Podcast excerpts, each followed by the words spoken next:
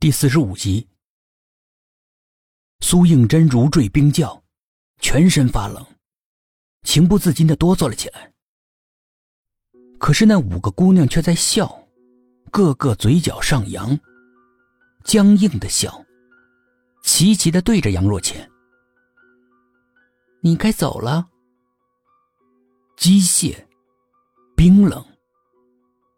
老杨一听此话，早就心如刀割了。苏应真只觉得血往上涌，险些一头栽倒在地上。随后，杨若谦从床上站了起来，僵直的走向那些姑娘，脸上挂着恐怖的微笑。他们究竟在高兴什么？老杨的脸色比哭还要难看，他死死的抱着杨若谦，涕泪横流的喊着：“芊芊，不要和他们走，不要啊，芊芊。”杨若谦面无表情，置若罔闻，力气大的惊人，拖着老杨一步一步的往前走。偌大的豪宅此刻仿佛冰窖一样，几乎要将人冻僵。不知道从哪里飞来了一只洁白的蝴蝶，在空中翩翩起舞，落在了杨若谦的头上。苏应真被人点了穴一样一动不动的。他完全被眼前惊恐的景象给惊呆了。停在杨若谦头上的那只蝴蝶渐渐的变红了，就像是吸血鬼在吸血一样。但是这只蝴蝶吸的，却是人的灵魂。苏应真眼睁睁的看着杨若谦的眼里淡淡的暗淡下去，生命的火花就要灭了。情急之中，他伸手去捉那只诡异的蝴蝶，指尖刚一碰到它，似乎有一股强大的力量，要把他的灵魂从身体里面吸出来。他的心猛地往下一沉，一种将死害人的感觉传遍了全身，他也跟着杨若谦一起软软的倒在地上。老杨手足无措的看着他们两个，心比黄连还要苦。危急时刻。一道温暖的白光从蓝宝石里面射了出来，直指那只可怕的蝴蝶。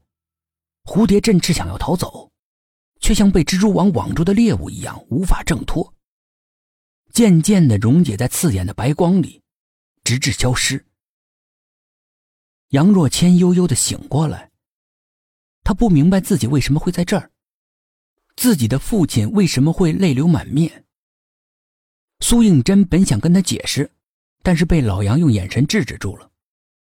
他不想让女儿知道真相，那样的话只会让她更加害怕。五个女孩也如梦方醒一样，惊讶的发现自己怎么会竟然在这里。苏应真安抚了他们好半天，他们这才满怀疑虑的回房睡觉。老杨等到杨若谦睡着了，这才悄悄的问：“芊芊是不是没有事儿了？”苏应真仔细的看着他的脸，脸上的黑气好像完全都没有了。他迟疑了一下，取下脖子上的蓝宝石项链，给芊芊戴上，她就不会再有事了。老杨将信将疑接了过来，给芊芊戴上。窗外猫头鹰仍在凄厉的叫着。他究竟是在预示着谁会死亡呢？暴雨终于来了。倾盆而下，树木在狂风暴雨中拼命的挣扎，似乎想要逃脱强有力的自然之手的摧毁。但是，真的能逃脱吗？已经是下半夜了，苏应真身心俱疲，睡眼朦胧，一头倒在床上昏昏睡去。睡梦里，隐隐的传来了锣鼓喧天。那是婚庆的乐曲。在这风雨交加的下半夜，谁家会在办喜事儿？一觉醒来，天已大亮，四周很安静，除了小鸟的欢快叫声，再也没有别的声音。徐徐的清风吹动窗帘，世外桃源一般甜美悠然，让人心生惬意。今天会是个美好的一天吗？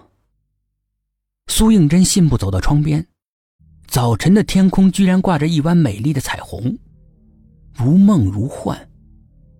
苏应真呆呆的注视着彩虹，脸突然僵住了。